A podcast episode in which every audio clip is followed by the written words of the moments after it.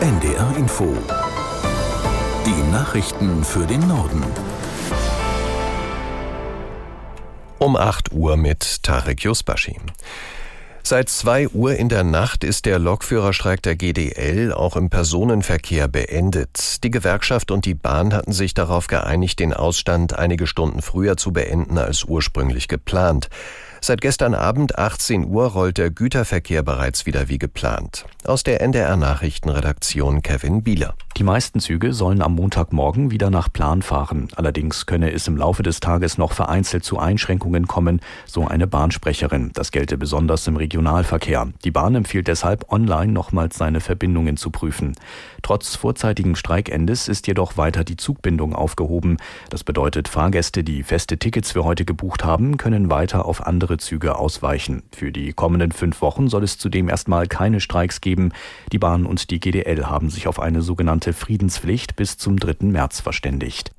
In Hamburg kommt es infolge neuer Proteste von Bäuerinnen und Bauern zu Problemen im Berufsverkehr. Zahlreiche Traktoren sorgten bereits rund um die Kühlbrandbrücke für Behinderungen.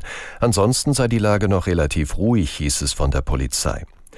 Mit insgesamt fünf Treckerkolonnen sind die Landwirte aus Protest gegen die Agrarpolitik der Bundesregierung ins Stadtzentrum unterwegs. Am späten Vormittag ist am Bahnhof Dammtor eine Kundgebung geplant. Der ukrainische Präsident Zelensky hat Bundeskanzler Scholz als Leader Europas bezeichnet. Bei einem Interview in der ARD-Sendung Karen Mioska sagte Zelensky, Scholz habe verstanden, dass Putin eine Bedrohung ist. Aus Berlin Georg Schwarte. Olaf Scholz hat nach Aussage des ukrainischen Präsidenten begriffen, dass er nicht nur deutscher Bundeskanzler sei, sondern einer der politischen Führer Europas. Bei der in Deutschland strittigen Frage über die Lieferung von deutschen Taurus-Marschflugkörpern sagte der ukrainische Präsident, es liege nicht an Olaf Scholz persönlich, dass die Raketen bisher nicht geliefert worden seien. Er sei im Gespräch mit Scholz über dieses Thema, könne aber nicht alle Details öffentlich ansprechen. Der Bundestag hatte zuletzt erneut eine Lieferung der Marschflugkörper mit den Stimmen der Ampelregierung abgelehnt.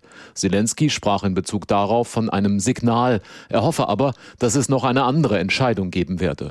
Es werde Deutschland kaum helfen, wenn es wichtige Waffen für sich behalte. Nach den jüngsten Verhandlungen über eine Feuerpause im Gaza-Krieg besteht nach Israels Angaben weiterhin Gesprächsbedarf.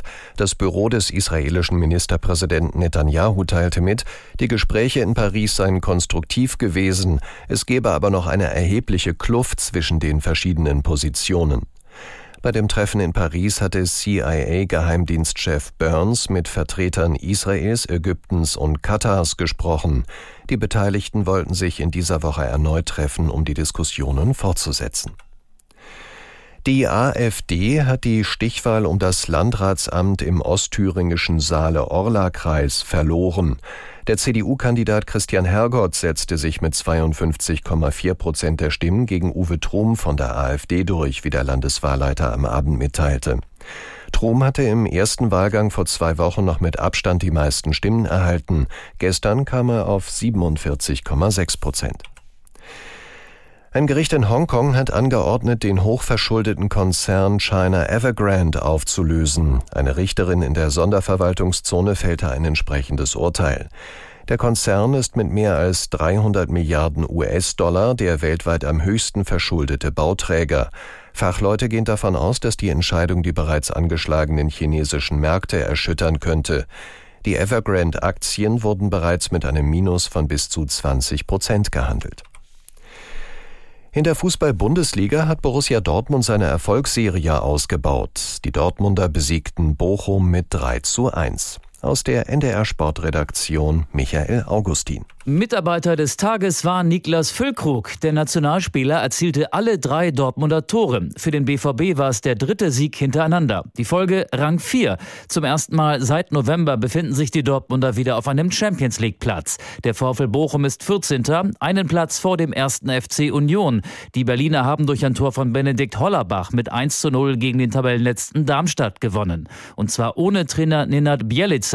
Der war wegen seiner Attacke gegen Leroy Sané vom DFB für drei Spiele gesperrt worden. Das waren die Nachrichten.